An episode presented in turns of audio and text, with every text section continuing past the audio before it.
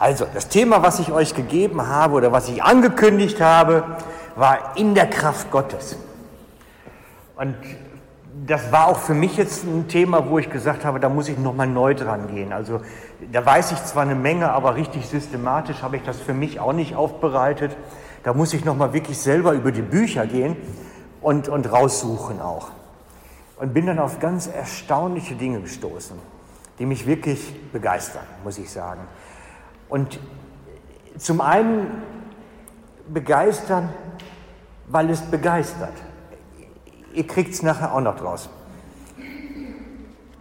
Ich habe festgestellt am Anfang schon relativ bald, dass es eigentlich wie zwei Seiten hat. In der Kraft Gottes meint eigentlich zwei Dinge. Zum einen, dass wir in Gottes Kraftfeld sind, zum anderen, dass Gott in uns ist. Es ist einmal Christus, der Heilige Geist um uns und in uns. Und es sind eigentlich zwei verschiedene Paar Schuhe. Denn der Heilige Geist um uns, die Kraft Gottes um uns, ist eine Geschichte, die hat eine ganz andere Grundlage in der Schrift, vor allen Dingen im Alten Testament, als die Kraft Gottes in uns.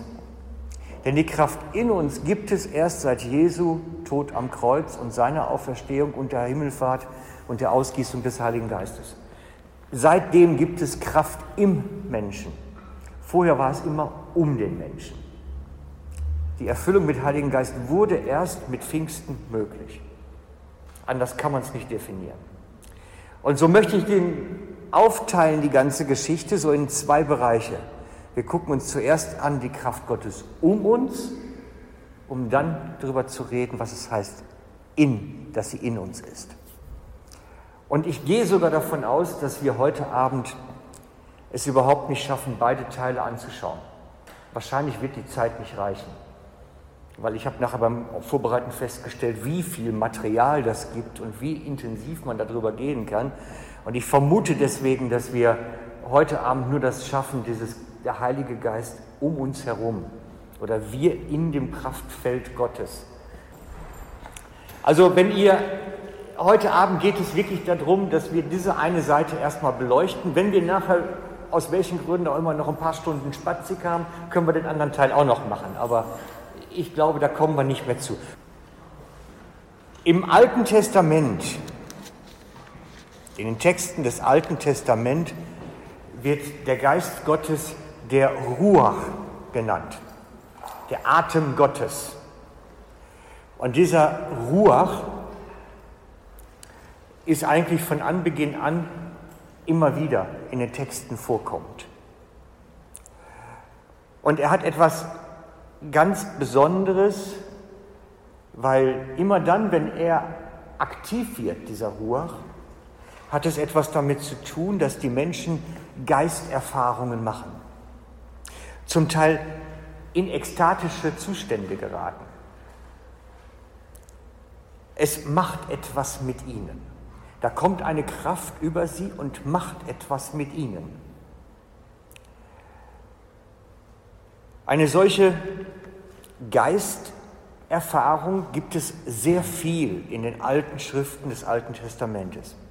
Also zum Beispiel bei Bileam, im Bücher der Richter mehrfach bei Gideon, Jephthah, Simson, später bei Saul und dann bei David später wieder. Das heißt, die machen alle, wir gehen nachher noch drauf ein, die machen alle so ganz spezielle ekstatische Krafterfahrungen, sagen wir mal dazu,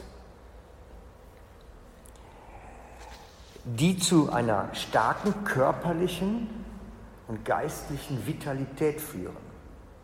Das heißt, sie haben wirklich zum Teil Kräfte, die weit über ihre Maßen hinausgehen. Einige konnten wahnsinnig schnell rennen und laufen plötzlich um Botschaften zu übermitteln, sind die wohl gesäckelt wie sonst was oder hatten so eine Ortsversetzung wie Philippus, ich weiß es nicht. Aber sie waren einfach wahnsinnig schnell unterwegs, sie hatten eine unglaubliche Vitalität, sagt man dem. Und waren dadurch in der Lage, auch in Notsituationen das Volk Gottes damals zu retten, wirklich. Der Ruach ist an kein Amt gebunden. Er konnte wirklich auf alle kommen aber immer nur temporär. Er blieb nicht bei dem einen. sondern es waren immer wieder ganz spezielle Erfahrungsmomente. Es ist nicht wie im Neuen Testament, wenn der Heilige Geist zum Gläubigen kommt und er bleibt. Damals im Alten Testament waren es wirklich zeitlich befristete, starke Erlebnisse. Und jeder, der die Erlebnisse hatte, wusste, dass er sie hatte. Da war nichts dran zu zweifeln.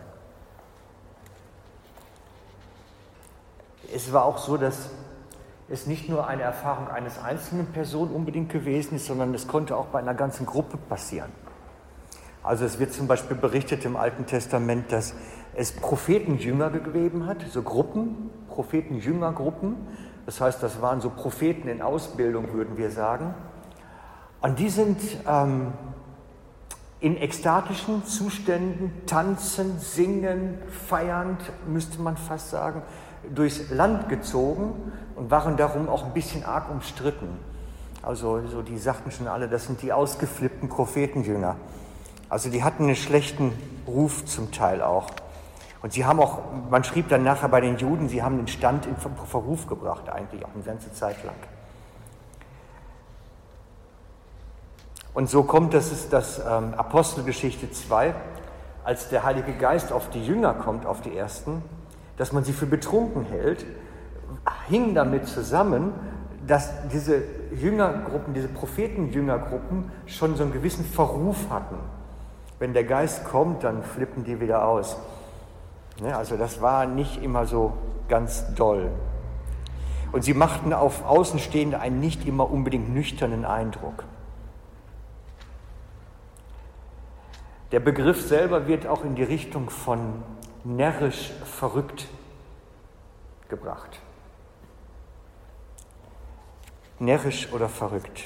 Ekstase, Verzückung, außer sich geraten. Das sind so die begrifflichen Sachen, die damit zusammenhängen. Letztlich ging es darum, wenn der Ruach, dieser Atem Gottes zu jemandem kam, war das, als wenn er die Kontrolle ein Stück weit über sich verlor und plötzlich in so einen Begeisterungstaumel kam. Eine, ich denke das manchmal, wenn ich ein Fußballstadion sehe. Das ist jetzt nicht der Ruach Gottes, aber die kommen auch in so eine Begeisterungswelle hinein, wenn dann der richtige Verein ein Tor schießt halt.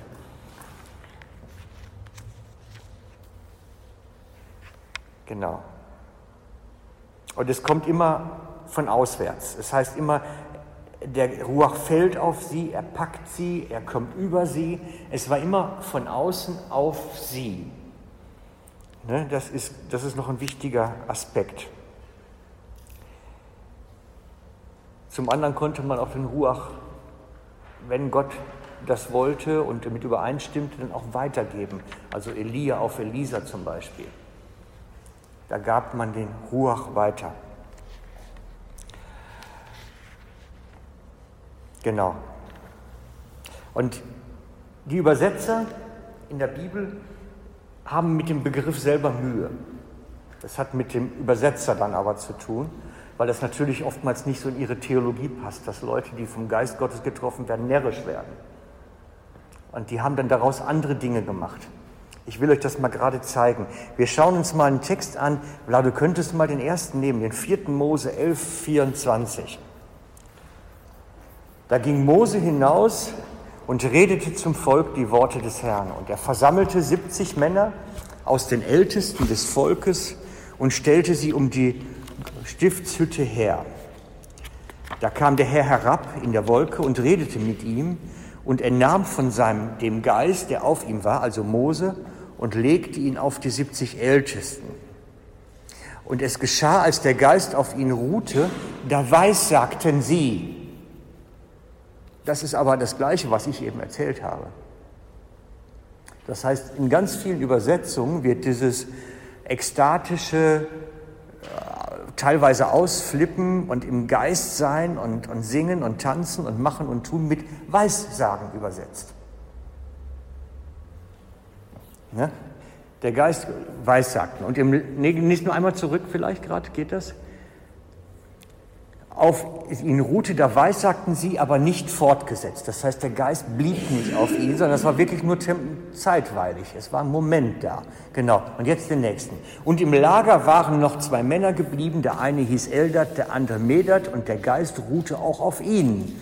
Denn sie waren als Älteste verzeichnet und nicht hinausgegangen zur Stiftshütte, sondern sie weissagten im Lager. Da lief ein Knabe hin und sagte es Mose und sprach Eldad und Medad Weissagen im Lader. Das heißt, die werden ja nicht gestanden haben und irgendwelche Prophetien weitergegeben haben, sondern die werden in diesen, wie ich beschrieben habe, ekstatischen Zuständen gewesen sein und Gottes Worte gesungen, geredet, gemacht haben. Das heißt, es, es hat, das ist nicht so nüchterne Kultur, wie wir das haben. Wir kommen nachher noch, noch explizit drauf zu. Wenn wir den Text bei anderen lesen, also zum Beispiel Bruns Übersetzung, Bruns Übersetzung übersetzt an der Stelle, sie gerieten in Verzückung. Also übersetzt das ganz anders an der Stelle. Weil Bruns hatte eine andere geistliche Sicht auch. Die anderen waren eher ein strammes evangelikales Lager und Bruns war eher schon so ein Vorläufer der Charismatiker fast. Und, und so spielt, spricht, spielt auch die, die Sichtweise des Übersetzers, der den Text übersetzt hat, ein Stück eine Rolle, was dann wirklich rüberkommt. Wir können daran sehen, wenn der Geist Gottes auf die kommt, die Gott möchte, passiert etwas mit ihnen plötzlich. Da, da laufen Dinge dann. Ne? Sie geraten in Verzückung, sie geraten, geraten in eine Begeisterung. Das ist eine Stimmung, die, die, die sie haben und die sie weitergeben. Und das ist, wenn, wenn Gottes Geist von außen kommt, von außen wirkt, dann beginnt etwas trotzdem im Menschen zu tun.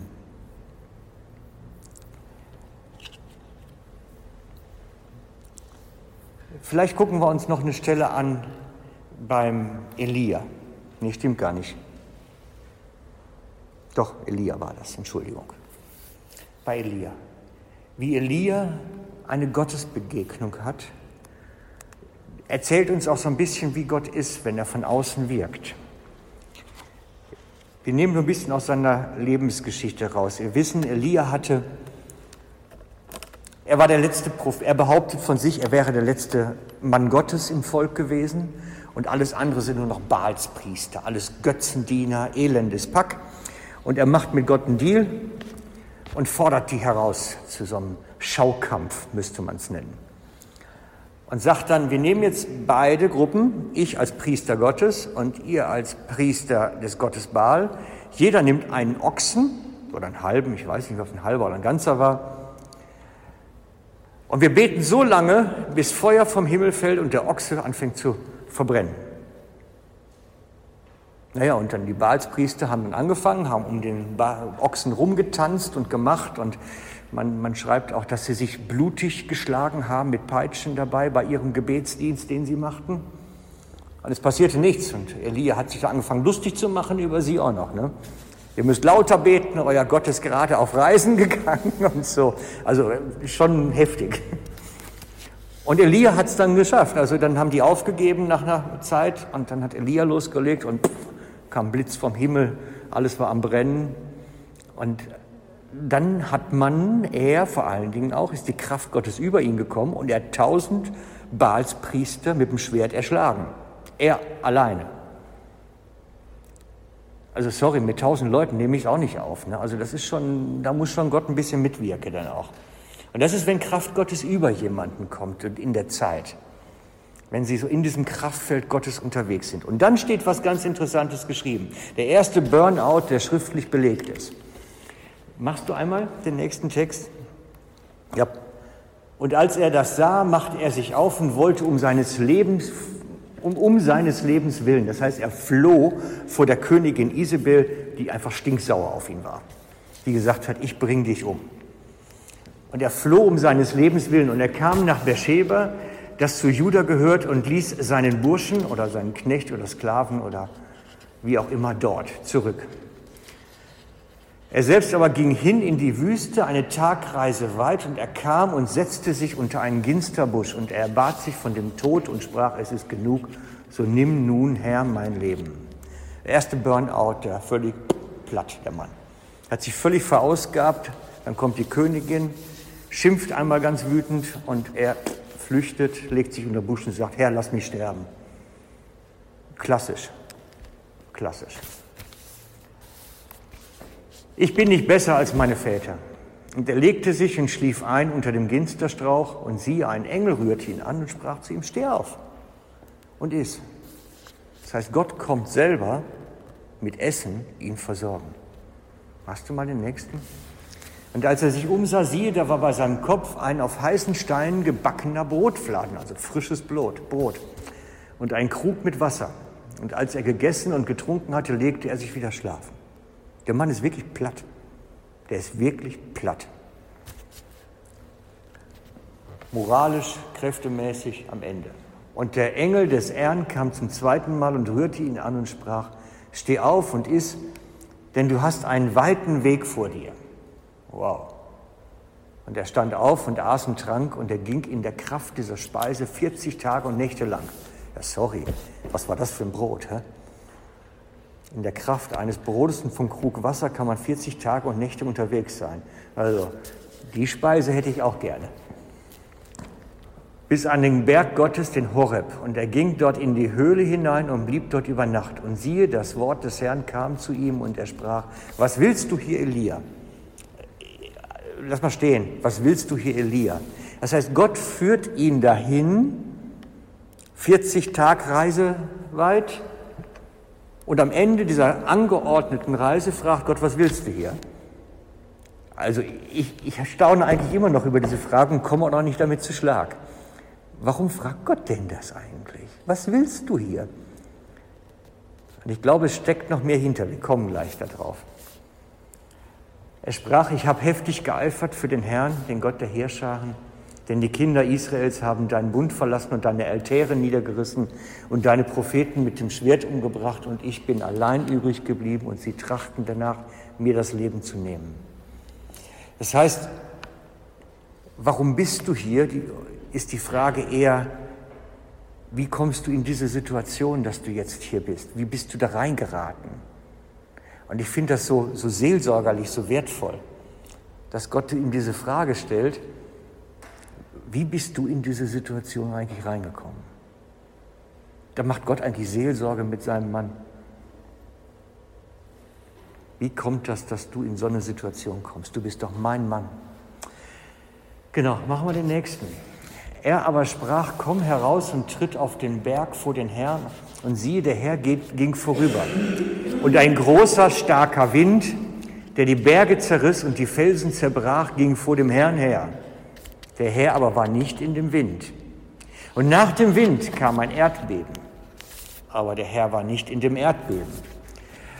Und nach dem Erdbeben kam ein Feuer, aber der Herr war nicht in dem Feuer. Und nach dem Feuer kam die Stimme eines leisen Säuselns.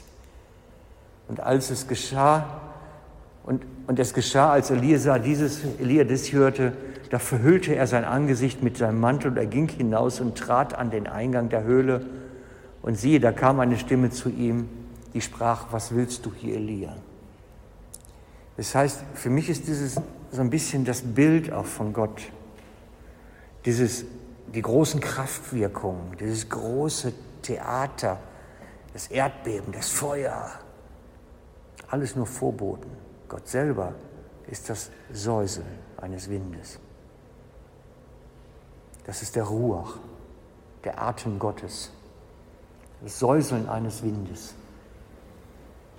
Und Gott begegnet ihm wieder seelsorgerlich und fragt mit meinen Worten, wie bist du in diese Situation gekommen? Machen wir mal weiter. Machst du einen weiter? Hm. Ich bin dir dankbar, dass du das machst, Plato. Er wehrt sich. Danke. Er sprach wieder, ich habe heftig geeifert für den Herrn, den Gott der Heerscharen, denn die Kinder Israels haben deinen Bund verlassen, deine Altäre niedergerissen und deine Propheten mit dem Schwert umgebracht und ich bin allein übrig geblieben und sie trachten danach, mir das Leben zu nehmen. Die Wiederholung von vorhin, er antwortet ihm genau gleich, das ist sein Statement, seine persönliche Überzeugung, ich bin allein übrig und jetzt wollen sie mich auch noch umbringen. Machen wir das nächste? Aber der Herr sprach zu ihm, kehre wieder um auf deinen Weg zurück zur Wüste und danach wandere nach und wandere nach Damaskus und geh hinein und salbe Hazael zum König über Amram. Auch sollst du Jehu, den Sohn Nimses, dem König über Israel salben und Elisa, den Sohn Sephats von Abimelech, sollst du zum Propheten salben an deiner Stelle. Habe ich jetzt ganz schnell gemacht. Das ist das Ende seines Dienstes. Gott sagt ihm, es ist Zeit abzutreten. Du sollst den Sohn Sephats von Abimei Hochchala sollst du zum Propheten salben an deiner Stelle. Das ist seine Nachfolgeregelung. Das heißt, jetzt hat er wieder nichts zu essen gekriegt, ne? hat ein Brot, ein Krug Wasser, 40 Tage, Gottesbegegnung und jetzt wieder zurück. Also das war schon spezielles Brot, behaupte ich mal. Aber Gott sagt ihm, deine Zeit ist jetzt um. Du hast deinen Dienst getan. Es ist vorbei. Eigentlich eine harte Botschaft. Ich habe die ganze Stelle nur rausgesucht, weil uns deutlich wird, wie, in welcher Form Gott ihm eigentlich begegnet, seelsorgerlich und richtungsweisend. In dem Säuseln eines Windes. Es ist nicht das große Krakeel, ich habe manchmal das Gefühl, in unseren Gemeinden machen wir so ein, ein Riesenspök und Theater und Sessions. Gott ist das Säuseln eines Windes, ist die leise Berührung. Es ist nicht das große Krakeel, das große Theater. Das Säuseln eines Windes muss man hören lernen. Und ich denke auch manchmal diese, diese Anordnung, das Laute und dann das Erdbeben und all das Zeug.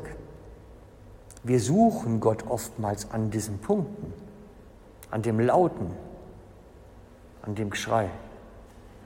Aber wir müssen lernen, das Säuseln des Windes zu hören und es zu verstehen.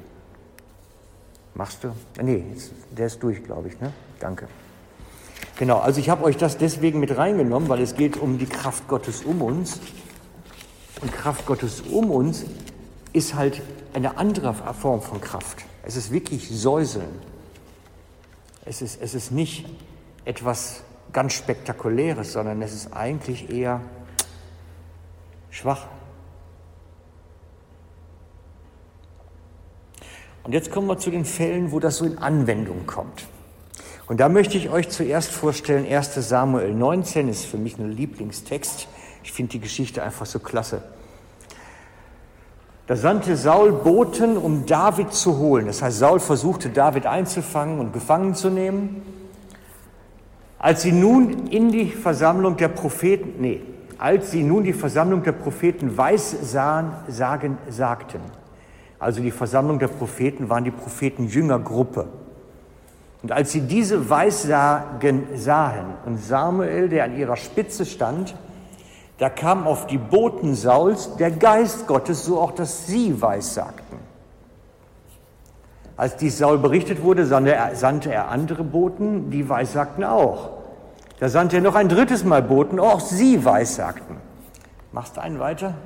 Da ging auch er selbst nach Rama und als er zu dem großen Brunnen kam, der in Cherusa ist, fragte er und sprach, wo sind Samuel und David? Da wurde ihm gesagt, siehe, in Najot bei Rama. Und er ging dorthin nach Najot bei Rama. Und der Geist Gottes kam auch auf ihn und er weissagend, und er ging weissagend weiter, bis er nach Najot bei Rama kam. Und er zog auch seine Obergewände aus und er weissagte sogar vor Samuel und lag ohne Obergewand da den ganzen Tag und die ganze Nacht. Daher spricht man, ist auch Saul unter den Propheten. Gehst du noch einmal auf den Anfang von dieser Passage. Wenn wir das jetzt austauschen im Text mal, so wie es bei Bruns zum Beispiel übersetzt steht, dann stellen wir nämlich fest, dass das nicht um prophetisches Weissagen, wie wir es kennen, geht, sondern diese Prophetengruppe, die da unterwegs war, die Versammlung der Propheten, diese Jüngerschar, die waren in prophetischer Verzückung oder Ekstase. Und die waren tanzend, singend, prophetisch aussprechend durch die Gegend gezogen und ihnen begegnet. Und die damit in Berührung kamen, kamen irgendwie in diesen Einflussbereich mit hinein. Ich, ich, weiß nicht, ob das unbeabsichtigt war oder ob Gott das wirklich auch so beabsichtigte, dass dann auch der Geist auf sie kam. Ich denke mir, es könnte schon beabsichtigt gewesen sein. Aber es ist wirklich effektiv so, dass auch die dann angefangen haben, da ekstatisch zu werden und tanzen und so und die Kontrolle über sich ein Stück weit verloren haben und waren damit als die Boten und die, die David gefangen nehmen sollten, unbrauchbar. Also im Prinzip hat Gott damit seinen Knecht David geschützt, indem er den Geist Gottes auf die Feinde gegeben hat. Machst noch einen weiter jetzt wieder? Interessant ist, dass bei einigen Übersetzern da stimmt, dass er, nee, noch einen weiter, dass dann äh, nicht, bei einigen steht nicht, dass er die Obergewände ausgezogen hat, sondern dass er sich ausgezogen hat. Es ist für mich nicht ganz klar, hat er jetzt wirklich nur die Unterwäsche noch an und liegt dann da oder hat er wirklich nackt da gelegen dann nachher. Ne? Aber es ist natürlich insgesamt schon ein Skandal, dass ein König äh, überhaupt prophetisch verzückt ist und sich dann auch noch entkleidet und auf den Fußboden legt, ist natürlich schon eine ganz harte Nummer. Und das geht natürlich dann so Mund-zu-Mund-Propaganda durchs ganze Volk. Habt ihr den König gehört? Was der gemacht hat. Ne? Und von daher, das, das, es geht wirklich um, um etwas anderes als nur Weissagen. Es ist wirklich, da kommt etwas über sie und bringt sie in eine spezielle Stimmung, bringt sie in eine spezielle ekstatische Verzückung. Darum geht es.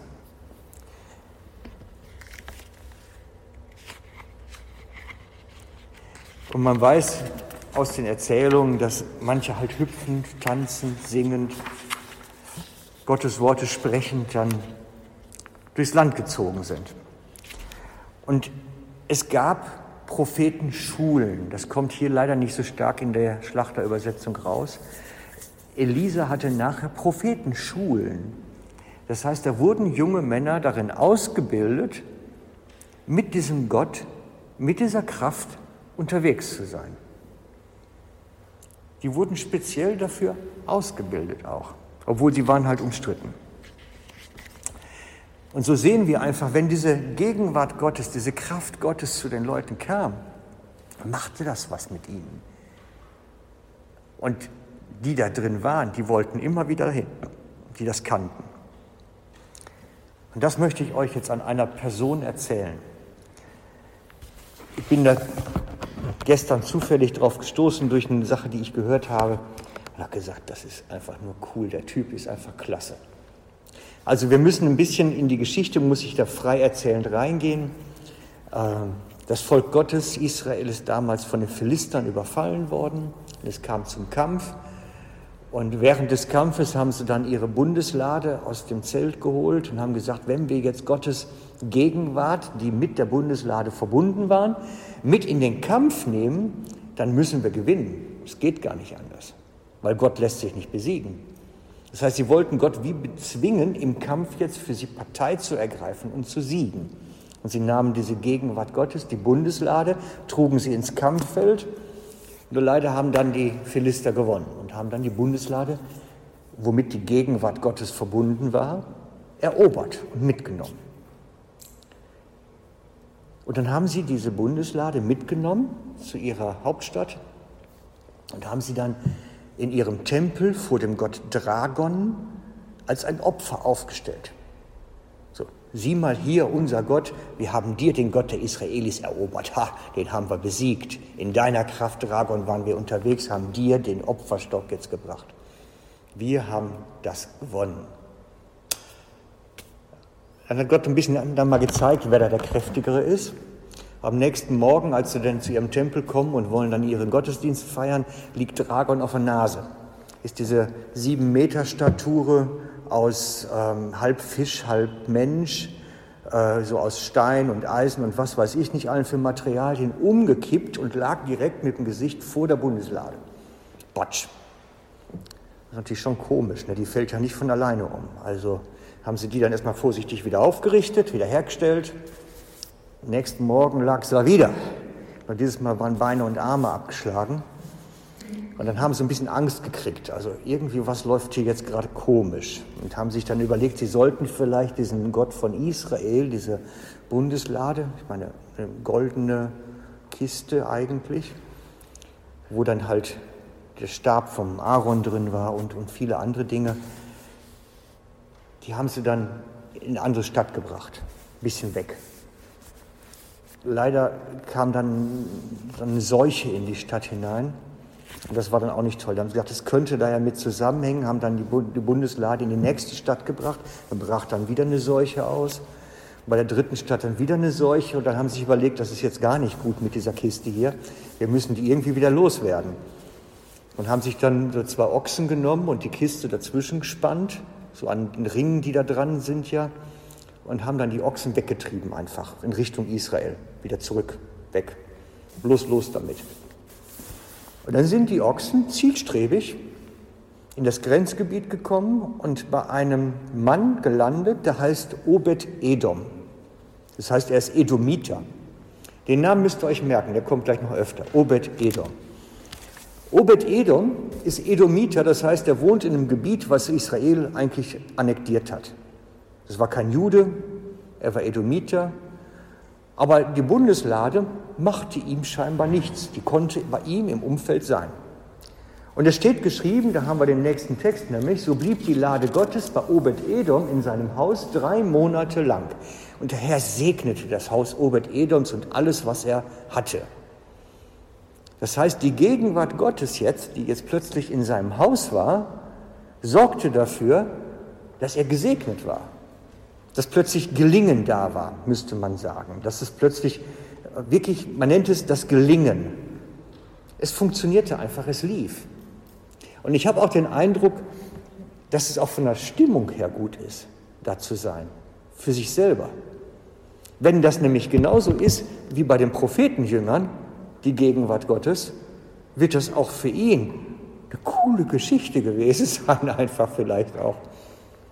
Jedenfalls hat das dann was mit ihm gemacht. Er hat dann sich überlegt, also sorry, das ist so cool, da will ich mein Lebtag nicht mehr darauf verzichten.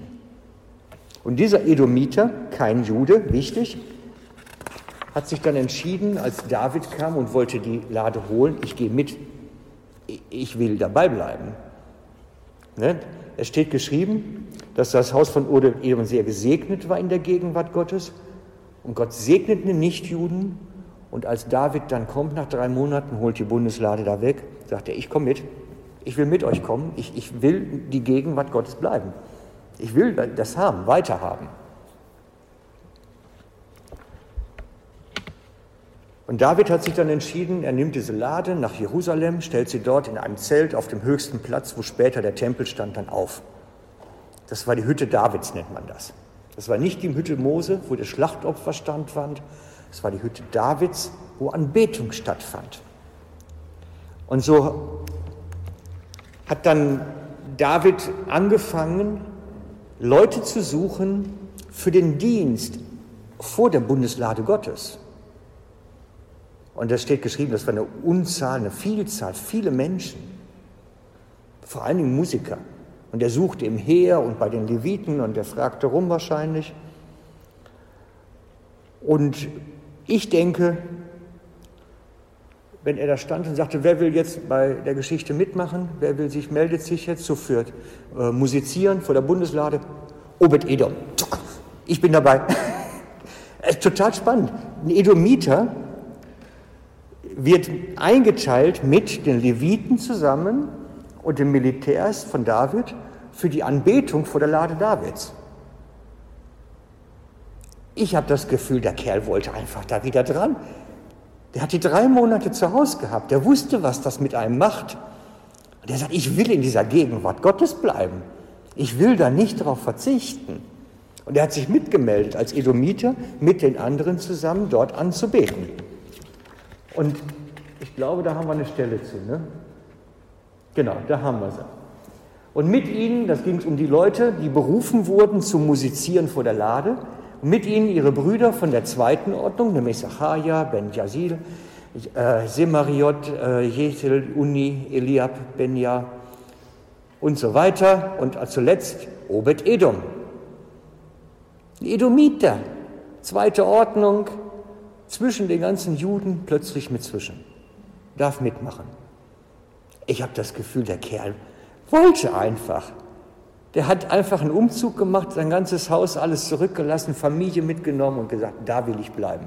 Das ist cool. Das will ich haben. Und ich, so wie ich das lese, hat dann David als nächstes nachgefragt, wer wird jetzt mitmachen bei den Leuten, die Trompetenspiel machen? Wer meldet sich? Obed Eder. Wir haben es in der nächsten Stelle. Und er bestimmt etliche Leviten zu Dienern vor der Lade des Herrn, damit sie den Herrn, wie Gott Israels, preisen, ihm vor dankten und lobten. Müssten wir einen weitermachen, ne? Vermutlich, oder? Ah, da. Und er bestimmte etliche Leviten zu Dienern vor der Lade des Herrn, dass sie Gott priesen, ihn dankten und lobten, nämlich Asaja, den von dem Oberhaupt, Zacharia als Zweiten, dem nach ihm Jenel und so weiter, Obed Edom, mit Hafen und Lauten. Da taucht er wieder auf. Das heißt, der Edomite war nicht nur einfach dabei, sondern er war auch bei den Musikern dabei und bei den Dienern. Er darf mitmachen. Und wir können das Ganze weiterverfolgen. Wenn man den Namen eingibt, so im Computerbibel und Obed Edom eingibt, stellt man fest, wenn es um die Lade geht, der war immer dabei. Bei jedem Dienst, der, der muss immer hier geschrien haben. Ich auch, ich auch. Wo? Bei den Sängern ist er auch noch dabei, ja, wie gesagt. Und dann kommt die Spitze vom Ganzen, das muss eine Zeit später gewesen sein. Nimm mal die nächste Stelle. Da geht es nämlich, und er nahm alles Gold und Silber und alle Geräte, die sich im Haus des Herrn bei Obed-Edom befanden, auch die Schätze des Herrn, des Königs dazu geiseln und kehrte wieder in Samaria zurück. Da geht es um den Überfall. Und da können wir sehen bei dem Überfall jetzt, dass die Schätze des Hauses des Herrn in der Verwaltung von Obed-Edom waren. Das heißt, der hat den Tempelschatz verwaltet eigentlich. Oder den, war ja noch kein Tempel da, die Hüttenschatz. Aber das ganze Gold und Silber, alles, was jetzt mit der Stiftshütte in Verbindung war, war in der Verwaltung von Obed-Edom. Es ist fantastisch. Der Kerl muss einfach eine Granate gewesen sein. Der hat einfach für sich gesagt, wo Gegenwart Gottes ist, will ich sein. Mit jeder Faser meines Lebens. Also für mich ist der Mann eine faszinierende Geschichte. Obed-Edom war auch der Schatzmeister im Haus des Herrn. Und irgendwie ist bei mir so ein, so so ein, so ein Bild entstanden von, von einem Mann, der drei Monate das Vorrecht hatte, Gott bei sich zu Hause wohnen zu haben. So die Kraft Gottes, die in der Bundeslade damit verbunden war, war einfach präsent. Und ich glaube, es war nicht nur einfach ein materieller Segen dadurch oder auch ein materieller Schutz, sondern es war auch was, wenn ich das bei den Prophetenjüngern sehe, so wie so eine Dauerbegeisterung, so eine Geschichte, die einem innerlich dann stattfindet. Und ich glaube wirklich, dass, dass der gesagt hat, ich will immer in diesem Zustand bleiben, ich will immer irgendwie dabei bleiben. Auf jeden Fall. Und hat dann seinen, seinen Hausstand alles aufgelöst, sein Edomitien da in seinem Dorf alles sein lasse, hat gesagt, ich ziehe da mit und versuchen, möglichst nah dran zu bleiben. Und, und ich, das ist so, ich, wenn, ich, wenn ich uns so anschaue als Gemeinde, als Christen, dann denke ich oftmals, wir haben das noch gar nicht recht begriffen, diese Gegenwart Gottes. Weil wir würden völlig anders reagieren sonst nachher. Wenn man, wenn man Gegenwart Gottes wirklich ergriffen hat und da drin mal so richtig gebadet hat und drin gewesen ist, sagt man sich, ich, ich will das immer haben. Ich will gar nicht mehr anders als so. Ich mache mal so eine kurze Zusammenfassung dazu. Wenn wir in das Kraftfeld Gottes geraten, Menschen insgesamt, geraten Menschen in eine Verzückung, in eine Begeisterung, in eine, Die Bibel nennt es Weissagen. Es ist die Worte Gottes sprechen, würde es bedeuten übersetzt. Weissagen ist die Worte Gottes sprechen. Und ich glaube, es ist wirklich auch etwas Stimmungsmäßiges, eine Begeisterung, ein Stück Kontrolle verlieren. Und wir sehen auch gleichzeitig, dass damit verknüpft Gelingen ist, Schutz ist. Die Präsenz Gottes im Alltagsleben da. So wie eben halt wie Obed Edom, der das Vorrecht hatte, Gott drei Monate bei sich zu Hause wohnen zu haben eigentlich. Der gesagt hat, ich will das auf jeden Fall behalten. Und ich weiß, die Bibel spricht davon, dass es zur Zeit der ersten Gemeinde diese Außenkraft von Gott gegeben hat. Der Jakobus spricht darüber im Apostelkonzil. Er sagt, die Hütte Davids ist wieder errichtet.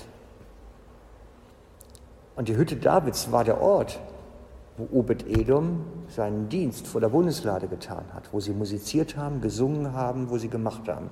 Und die Apostel sagen, nach der Geistausgießung, nach Pfingsten, die Hütte Davids ist wieder da, sie ist wieder errichtet.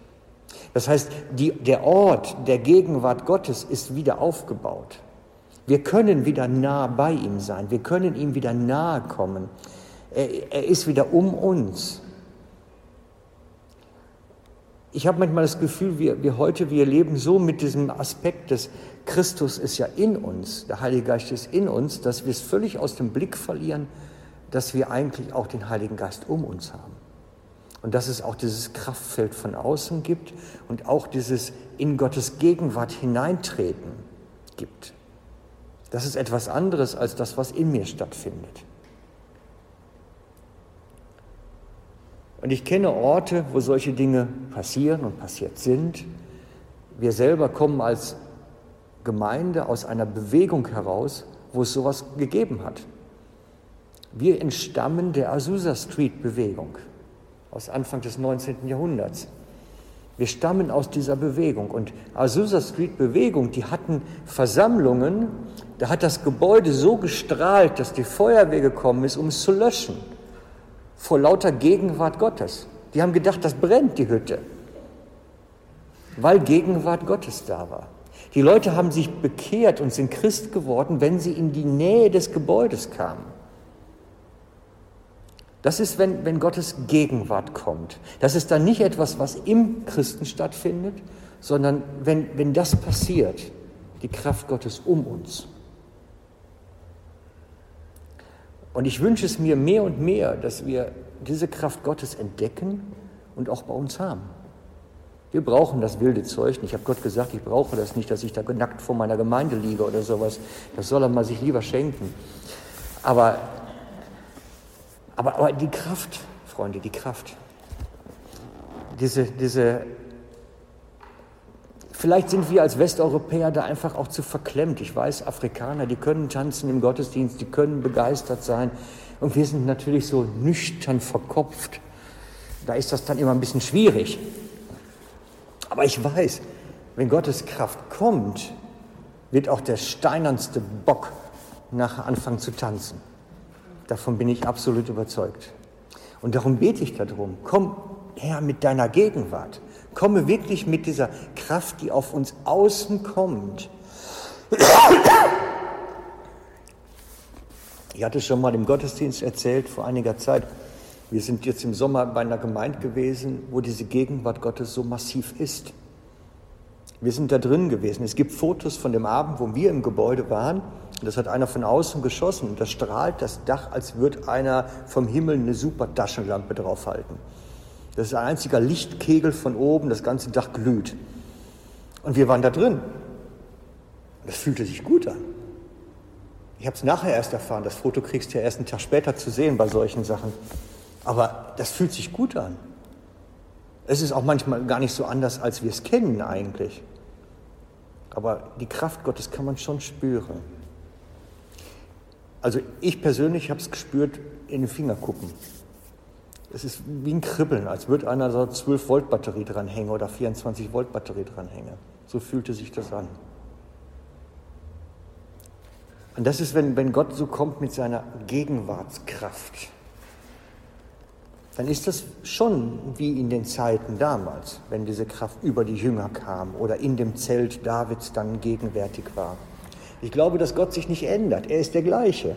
Und ich glaube, er möchte das bis heute immer noch so tun. Und es gibt ein paar Dinge, die sind auffällig, die ich gelernt habe in der Bibel und auch aus dem eigenen Beobachten. Es passiert dort, wo die Menschen es mit jeder Faser ihres Lebens wollen. Die Propheten, Jünger wollen das. Sie suchen diese Gegenwart Gottes. Sie suchen diese Kraft Gottes. Sie wollen das mit jeder Faser. Und da, wo wir gewesen sind, zufällig, da habe ich denen ihre Gebetsversammlung besucht und ich habe festgestellt, die wollen den Heiligen Geist möglichst nah, möglichst viel. Die beten nicht für ihre Regierung, das machen die nicht. Die beten nicht mal für Bekehrung oder Heilung. Die beten dafür, dass der Heilige Geist kommt und sein Werk tut. Mehr machen die nicht. Die haben keine großen Inhalte. Die beten einfach vom Heiligen Geist. Komm, mehr von dir, mehr von dir. Wir wollen mehr.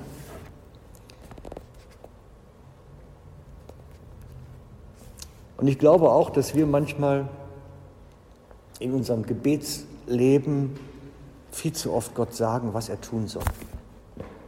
Viel zu oft sagen wir, was er alles machen soll. Lasst uns doch einfach dafür beten, dass er kommt und sein Werk tut. Dass er einfach mehr Präsenz zeigt mehr Gegenwart zeigt. Und wisst ihr, ich habe so, so, ein Bild von uns als Gemeinde. Ich glaube nicht, dass ich,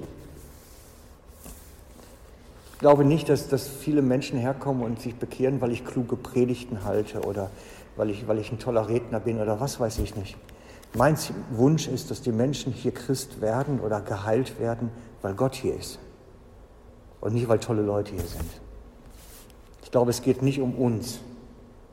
Wir sind nur ein Werkzeug. Und so ist mein Gebet, komm Herr, sei hier, stark hier, damit wir dein Wirken, dein, dein Werk erleben. Dass wir unseren Nachbarn nehmen können und sagen können, komm mit, ich zahle dir 100 Euro, komm mit, einfach mitkommen. Ist völlig egal warum, komm mit. Weil Gegenwart Gottes da ist und es ihn berührt. Das wünsche ich mir.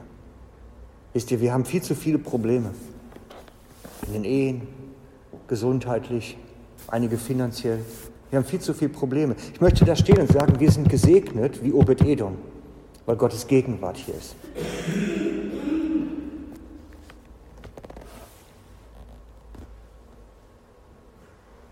Wenn wir hier die Bundeslade aufrichten würden und wüssten drei Monate Segen, was würden wir dann machen?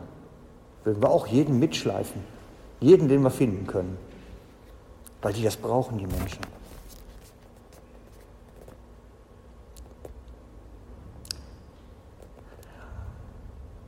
Es ist ungewöhnlicher Bible Study gewesen, denke ich.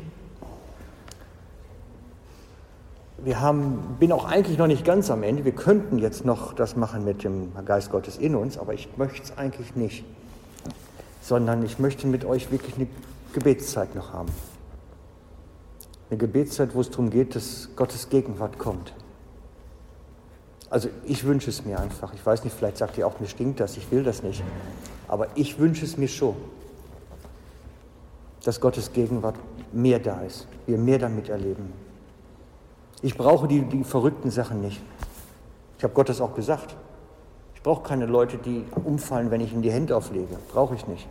Die sollen ruhig alle stehen bleiben. Will ich nicht. Was ich möchte ist, dass sie in dieses Kraftfeld hineinkommen, dass es Leben berührt. Das wünsche ich mir.